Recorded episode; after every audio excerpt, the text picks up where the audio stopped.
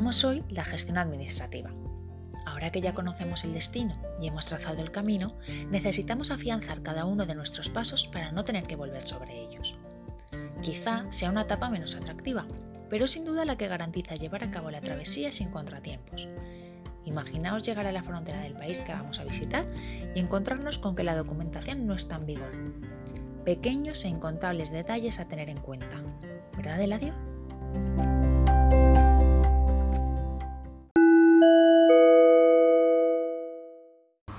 Bueno, ahora vamos a hablar un poquito de la gestión administrativa, ¿no? de las licencias y demás. Eh, se han dado muchos casos de clientes que han insonorizado a, 65 decibelios cuando la normativa era 70, han tenido que vaciar el bar, que es una tragedia. ¿eh? Entonces, sí que es importante preguntarle si está eh, en connivencia con un aparejador, con un arquitecto, que, tenga clara la normativa del ayuntamiento, que suele ser más restrictiva que la de la comunidad y esta más restrictiva que la, la del Estado, ¿eh? Muchas veces creemos que, la restricción de distancias, que es muy importante, hay dos puntos críticos, distancias e insonorización, que es 50 metros de un local a otro y el ayuntamiento dice que son 75. Entonces hay que ir siempre al ayuntamiento a enterarse de la normativa y sobre todo que coja un, especialista, un aparejador, antes de que haga él cualquier consulta a otro barista o a un amigo, que coja a un profesional, porque eso al final es ahorrar dinero.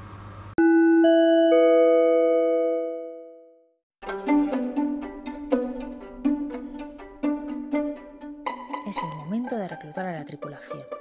Lo primero, un buen timonel, nuestro asesor fiscal, laboral y contable, y un buen contramaestre, que será en nuestro caso el aparejador o técnico de obra.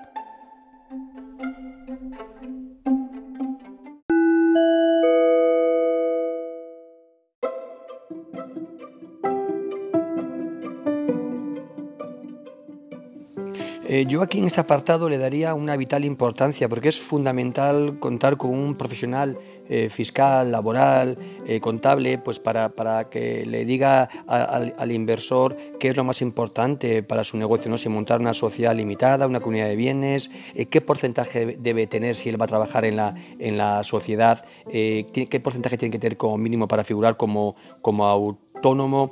eso para mí es fundamental. ¿Vale? Eh, contar con un asesor eh, sobre, pues para, para, llevar también todo el tema de, del día a día del local, ¿no? Y, saber también pues si ese local, ¿vale? es apto para sus, para sus intereses, ¿no? Y qué sociedad montar.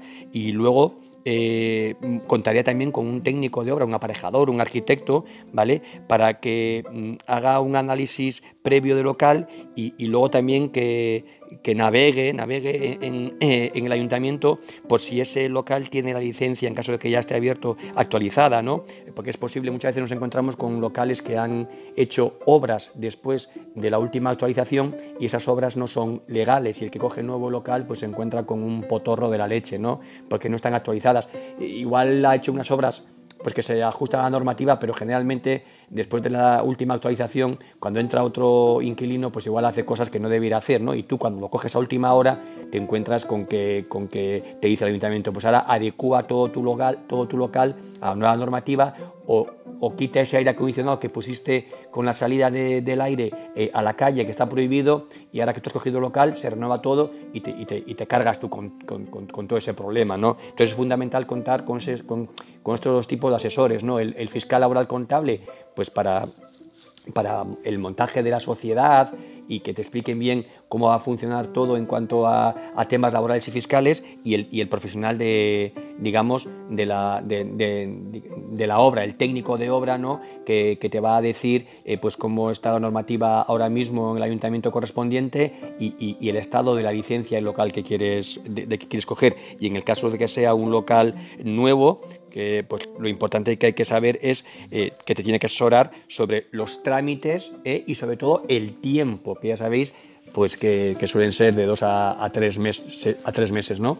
para, para, conseguir la licencia en todos los casos, aunque ahora hay ayuntamientos eh, que potencian lo que es la DR, ¿no? la, declaración responsable, que eso o un enterado de obra, que también se llama así, que es que tú haces la obra, digamos, eh, atendiendo al principio de que lo vas a hacer bien, ¿no? Luego ya te fiscalizarán ellos si eso es así o no, pero es una manera de, ahorrar, de ahorrar tiempo.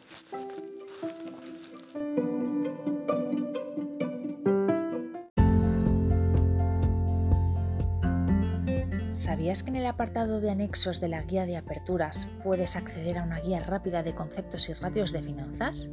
Te invitamos a visitarlo. ¿Qué ratios conocer? ¿Qué porcentaje suponen?